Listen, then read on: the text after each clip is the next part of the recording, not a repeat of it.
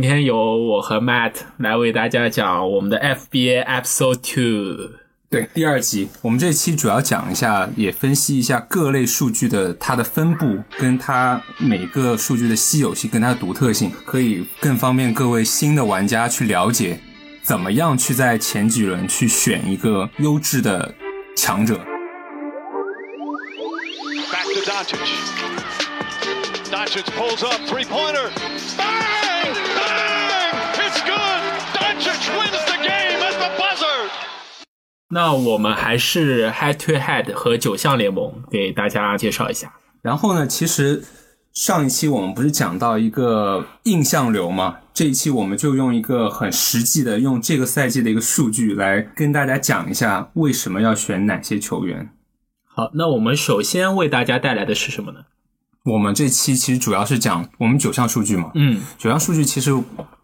助攻跟盖帽它的重要性是远远超于另外七类的。我们用一个今年 FBA 里的一个排名跟它的数据场均数据来告诉大家为什么。那 Matt 觉得就是我们应该在高顺位选择哪些兼具助攻和盖帽性的人呢？我们先来看一下，我们按照今年的一个 FBA 的排名，我理了一下，助攻超过三个的内线球员，其实今年仅有十六个。嗯，那就是大前和 center 的位置，我们先分别来看一下，我们有约基奇，场均八点四个，嗯，然后有追梦格林，场均八点四个，嗯，字母哥，哎，小萨这个位置其实我没有想到他的助攻还是挺多的，对，小萨这个赛季打的挺好，嗯他一般都是准三双。我哦记得上次你打的那次好像是有一个大三双，啊，确实，他是我们意想不到的，因为他在我们今年的选秀评估当中排在大概也就是个五到六轮的位置吧。是今年尤其打的特别好的是蓝豆，蓝嗯豆他完全超过他的一个个人预估值了。是预估他赛季初的排名是排名八十，他现在是排名排名在排名五十之内，啊对五吧？十之内。对，对啊，他预估也就是个七轮七轮秀的价值吧，但打出了一个五轮四到五轮秀的价值。是对。嗯但是因为我们玩 FBA 的话，当然是九项数据需要赢多几项了，不能是说只拿一个具有内线篮板或者具具有助攻的一个数据嘛。嗯所以我们在这群内线，他已经有得分跟篮板的基础。我们刚刚用了一个助攻的数量去再筛选嘛，但如果我们再去用这个筛选值之后，再加一个盖帽的话，你会发现场均超过三点零助攻的内线且盖帽场均有一个，对，只有五位。只有五位，分嗯别是字母哥场均一点三，热巴场均一点二，唐斯场均一点五，恩比德场均一点四，还有 AD，我们的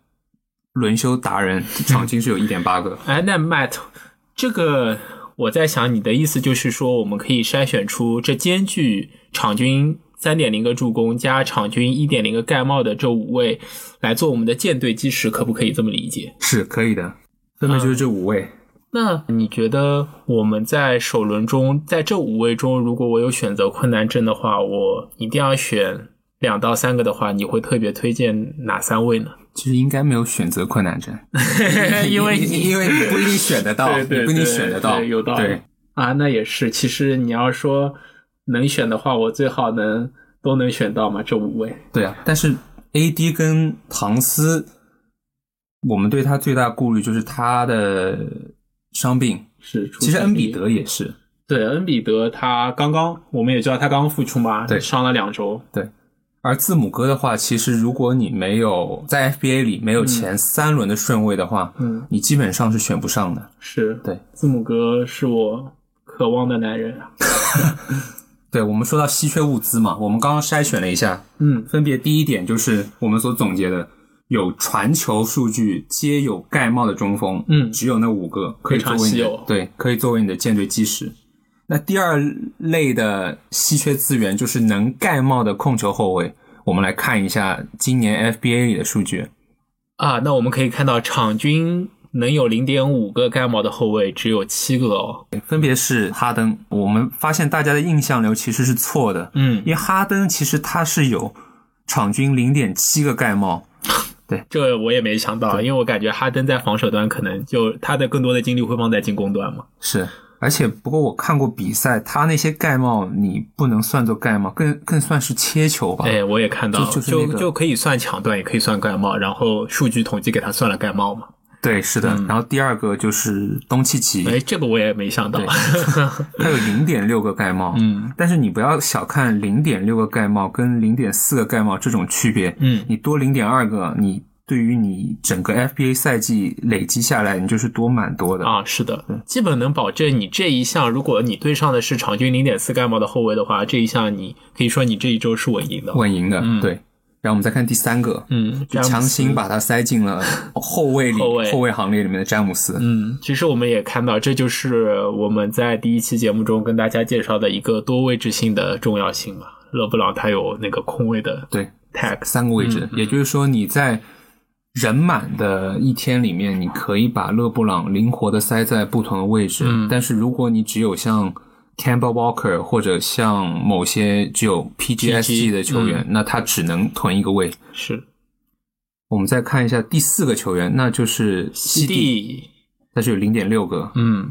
所以你看到，如果在你心目中防守这么好的一个控球后卫，像西蒂一样，他嗯也只有场均零点六个，可想而知，场均零点六盖帽对于后卫卫来说而言有多难哦？对确实，我也觉得像东契奇和哈登这样的历史级别的得分手和助攻手来说，他们能有场均零点五个盖帽以上，其实就是对于我这种印象流玩家来说是没有想到的没有想到的，确实对没有想对到。然后我们再看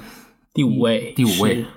小狐狸， Darren Fox，、他嗯是有场均七点一个助攻之余，有零点五个盖帽。嗯，他今年也是表现的非常好的，啊是啊对这特别是在那个。这三周嘛，就巴格利受伤以后，感觉他整个人都打了鸡血一样活过来是啊了。对，他是唯一一个好像可以免疫就卢克沃顿那个很垃圾的 轮轮换对，对对对，对他算是国王队现在的真核啊。真和对。然后呢，我们看到一个强两哥嗯两绿毒药强哥，为什么会还是有人把他握在手里？那个人就是 我，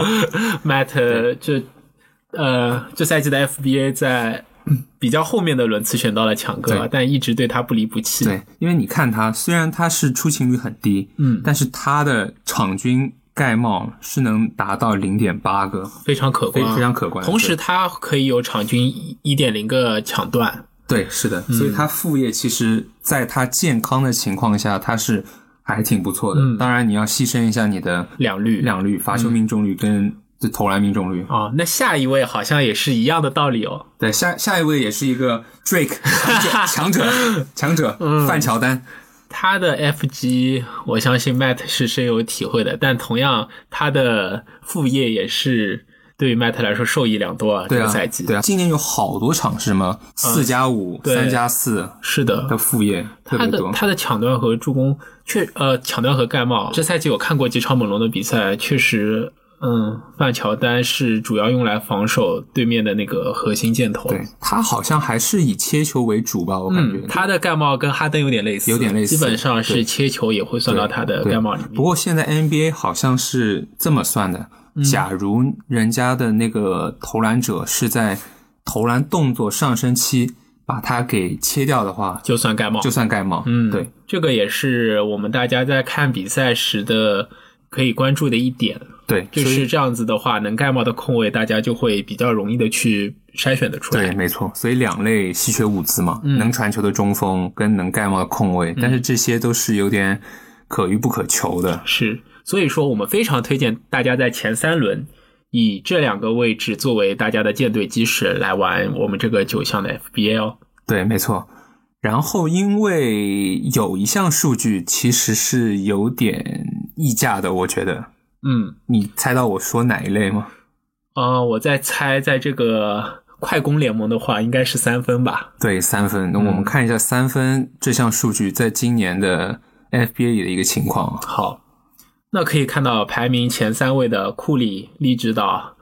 还有麦克勒姆。我们的波特兰双枪，这个应该是毫无疑问的哦吧？对，分别库里是场均四点七个三分，嗯然后利拉德跟 CJ 分别是四点二跟四点一个，嗯，但是呢，我们继续往下看的话，你会发现场均达到三个三分以上的球员，其实有很多他在 FBA 里的排名根本还没有进入前一百五十，哦，比如说呢，这个也是比较出乎我意料的，因为呃，在我印象流中，场均三个三分的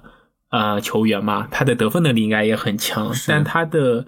反而在 FBA 里面的排名这么低，你觉得是什么原因呢？我们可以举一个球员的例子啊，来看比一下，嗯方说像贝尔坦斯，他受伤之前他是有场均三点零的，他现在平均值是拉到二点八，二点八嗯，，那也差不多就是差不场均多三左对右，但是我们看一下他的一个投篮命中率，嗯，他是百分之三十九的投篮命中率，而且他是一个没有副业的状态。嗯他作为一个内线球员，他他只是一个投三分的工具，嗯所以他是一个、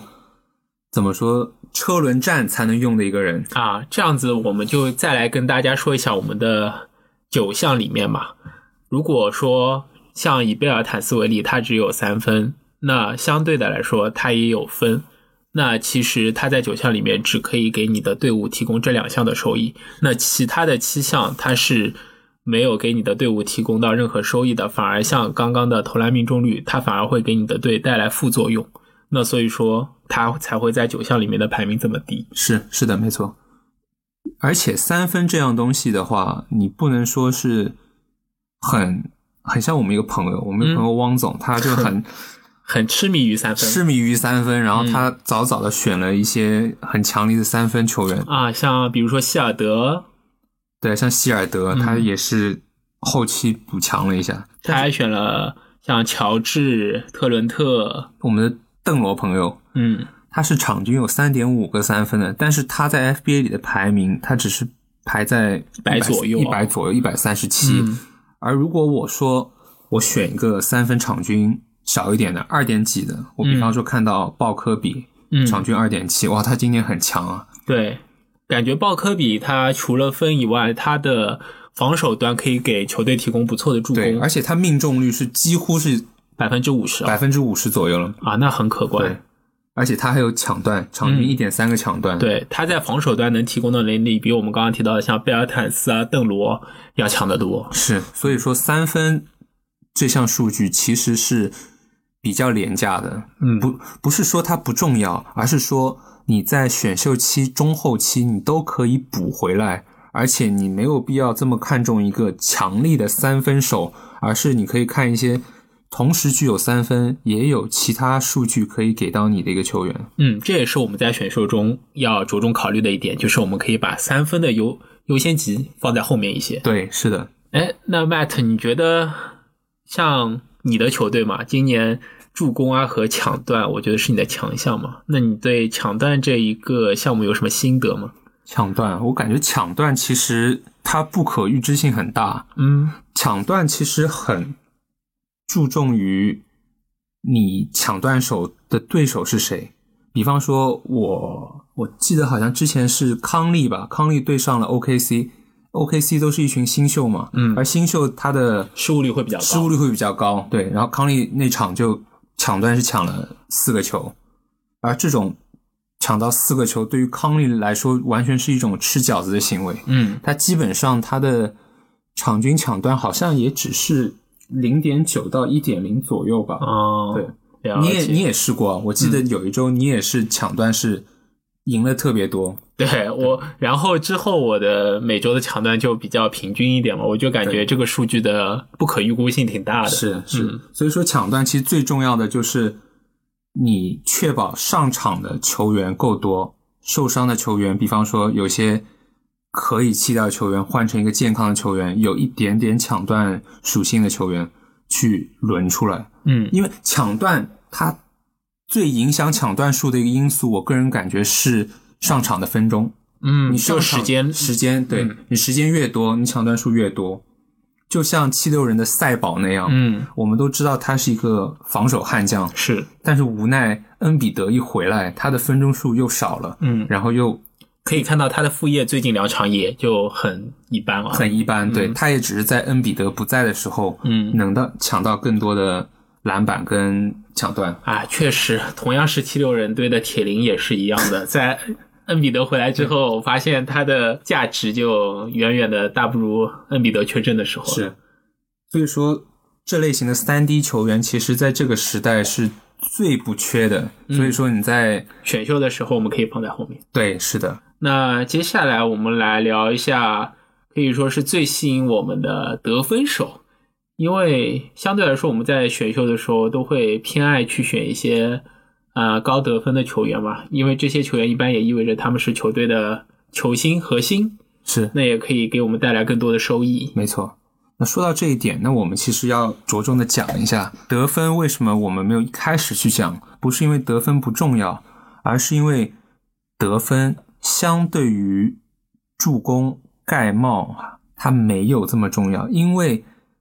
得分手有很多高得分的得分手，它其实是有一个毒性在里面的。嗯，就像我们刚刚看到的强哥啊、还有像希尔德，对。然后我们先按照今年得分榜场均得分倒序的形式，我们来分析一下为什么我们觉得得分会有些人会有这个毒性。啊，我们可以在排名榜上看到特雷杨和布克，还有米切尔他们的场均得分都是在二十五以上。是，但是可你是看一下他命中率，嗯，我们可以看到，以特雷杨为例，他的命中率只有四十三点三哦。对，然后布克其实是已经算是不错的那个了，嗯，不错的他是零点四九，是啊，我印象中今年布克的表现是比较一般的，他有这个命中率还是比较出乎我的意料的。对，那我们看一下场均得分二十五分以上嗯且命中率大于五的零点五的人会有几嗯个？啊、可以看到联盟中场均得分在二十五分以上且命中率大于百分之五十的球星只有九个。只有那九个。基本上就是，如果我们是一个十人或者十二人连的话，它就是我们的首轮 pick。是我个人会是的认为我，们先看一下分别场均得分，得分榜第二名恩比德，嗯他是场均二十九点八分，嗯然后他的命中率是非常惊人的零点五二三，嗯，而他场均的出手次数是十七点九个，也就是说在命中率这一块，他可以拉高你的整体命中率，而且他今年突然开发了一个罚球的一个今年大帝的罚球和他的三分，我个人觉得应该是他生涯新高吧。生涯新高，嗯同样的，我们可以看到字母哥和约老师吧，我觉得是这个赛季比较大的一个提升。特约老师是在三分这项，字母哥是在他的罚球这项，所以说他们这两项的开发和提升，让他们的场均得分能达到二十五以上，然后对非常稳定。对，然后我们可以看到杜兰特，虽嗯然他是缺席挺多的，但是他场均也是有二十九分，然后也有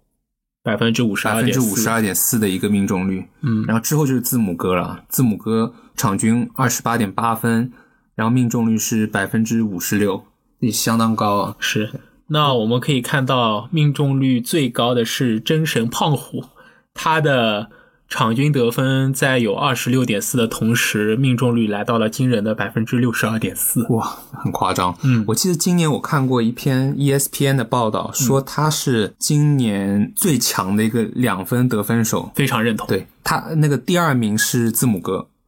他们两个是都是以两分著称的。嗯我们想，昨天好像是昨天吧，字母哥那场比赛他二十一投十八中，然后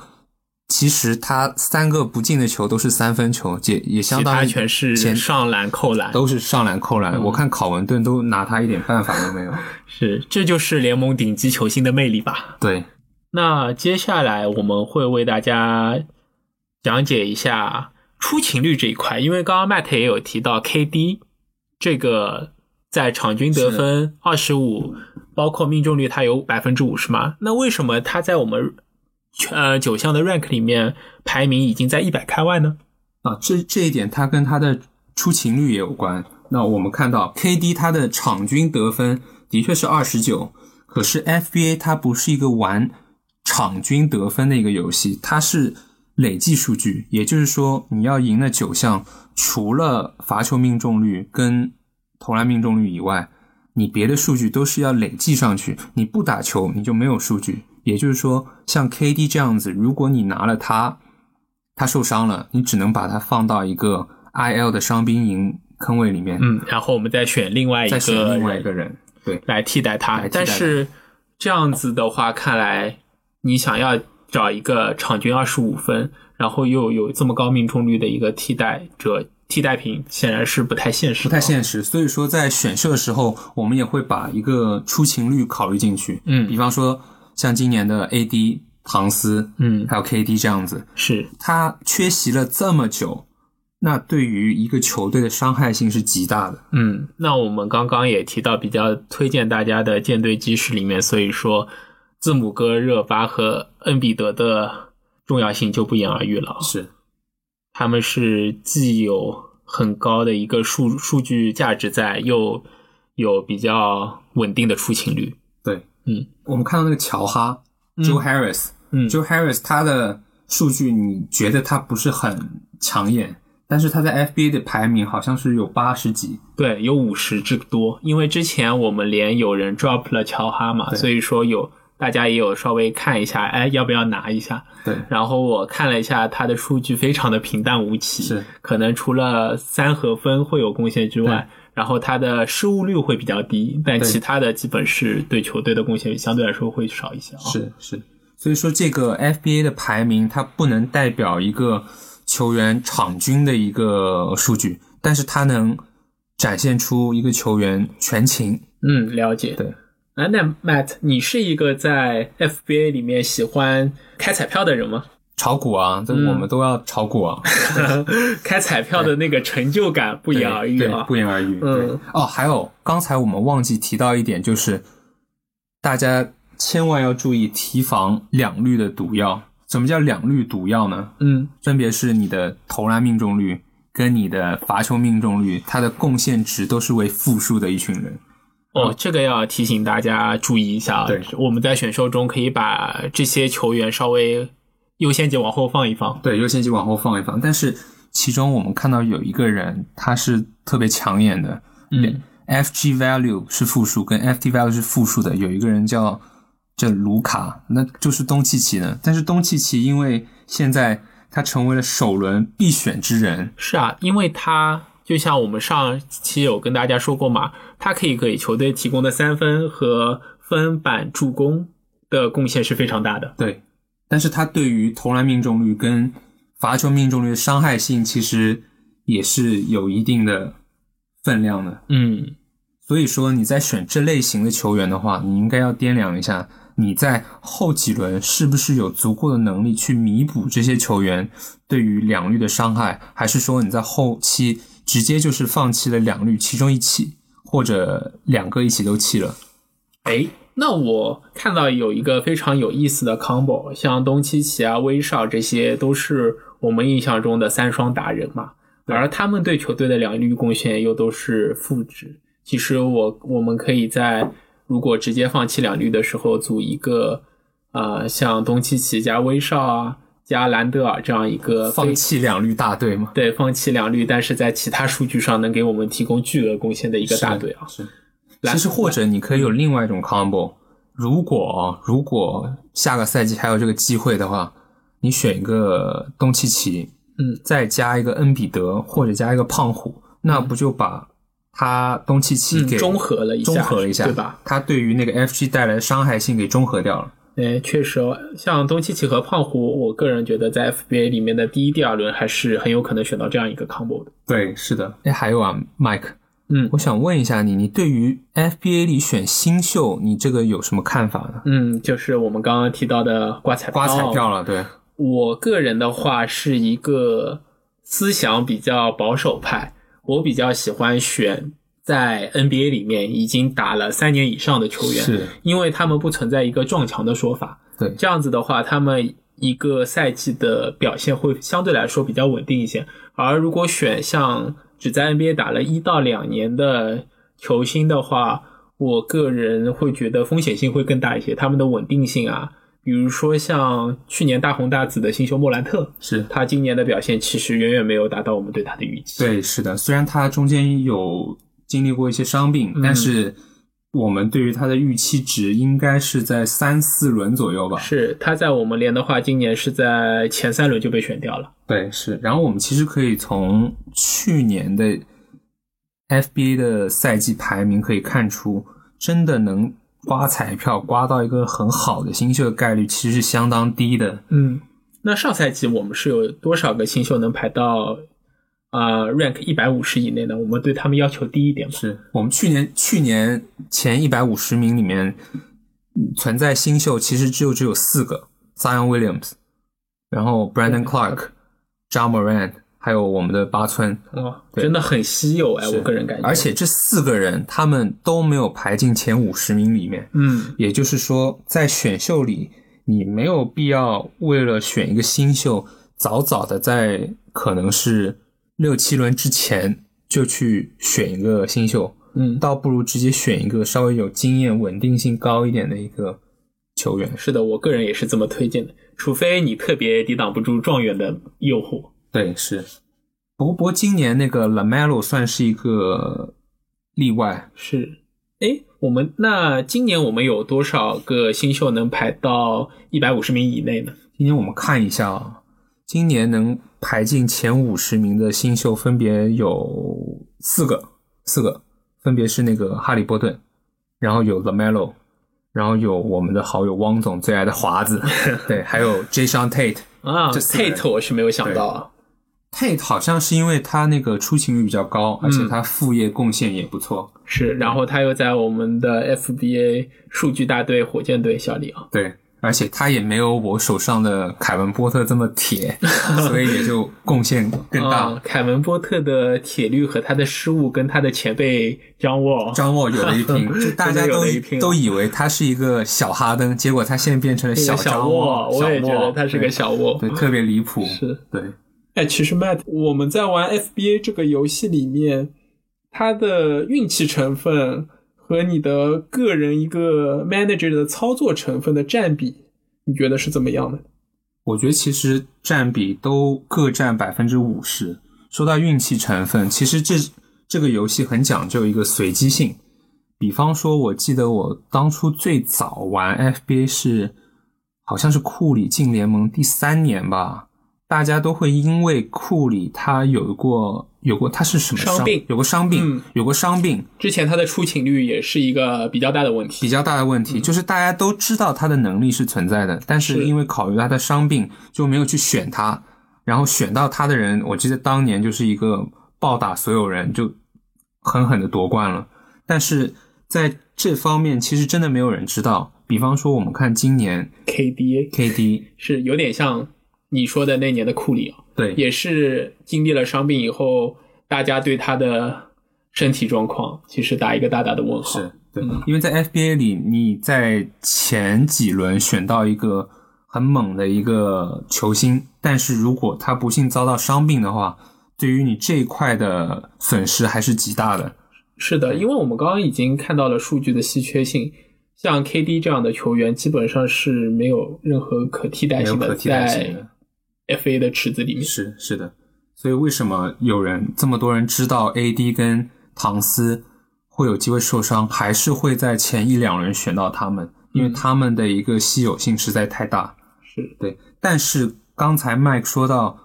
manager 的一个操盘的一个能力也是不能忽略的。比方说，如果我一个球星受伤了，那我其实，在赛季前期，我可以在池子里去选一个更好的一个球员，或者说一个暂时可以替代这位球星一个替代品，因为没有人的眼光是这么好的，而且每个赛季他都会出现一个不一样的变化。比方说像今年麦克他在池子里，因为欧文受伤，他选了一个克拉克森，结果嗯克拉克森就成为他的一个主力核心球员。是的，他在前五周吧，帮我挣了很多分。其实这是一个非常大的随机性，也是我个人的一个 pick 上的一个就运气加是那个选择吧，是吧？是因为当时就是想说欧文有事嘛，上不了，然后选一个替代品，就是这样一个简单的想法。对，是。然后我们说到 manager 的操作，不仅是看球员数据，嗯而且还是对于每个球队战术的一个理解。比方说，哦，我在波士顿，我们大家都看得到罗伯特·威廉姆斯他是很强的，是，但是因为没有人能懂少帅他的战术是怎么样的，因为少帅他喜欢用轮换战术，是的。那每个人的出场时间其实有点像国王的沃顿一样，对他给每个人的出场时间非常大的随机性是。，但是沃顿的呃能力我们大家就就不去多说 了，心里都有逼对数对 都都有数，是对，那所以说，我觉得 FBA 就是这样一个非常有意思的游戏。是，嗯，它好玩的点就是你不但可以去刮彩票，而且你还可以通过自己后期的自身努力去把你的这个队球队给盘活，嗯这就是 NBA 最好玩的一个地方。是，那我们的第二期节目就给大家讲解到这里。